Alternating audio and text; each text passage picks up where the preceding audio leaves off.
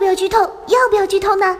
各位亲爱的小伙伴们，昨晚十一点五十八分，袁小喵准时坐在《复仇者联盟四》的首映现场，领略了一把终局之战。原来这世界上还有一种叫做超级英雄的物种，实在是太帅了。袁小喵要是从现在开始努力，会不会有一天也成长为拯救世界的超级英雄呢？三点电影结束，本来想打算通宵写一篇感受，结果被地球小伙伴谴责了。他说：“如果我这么做，大家就不会再爱小新闻，会纷纷取关的。”那好吧，我忍住，不剧透是美德。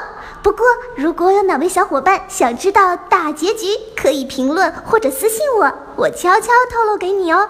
最后，我想跟小伙伴说，袁小喵爱的钢铁侠和小新闻一样，有一颗温暖的心，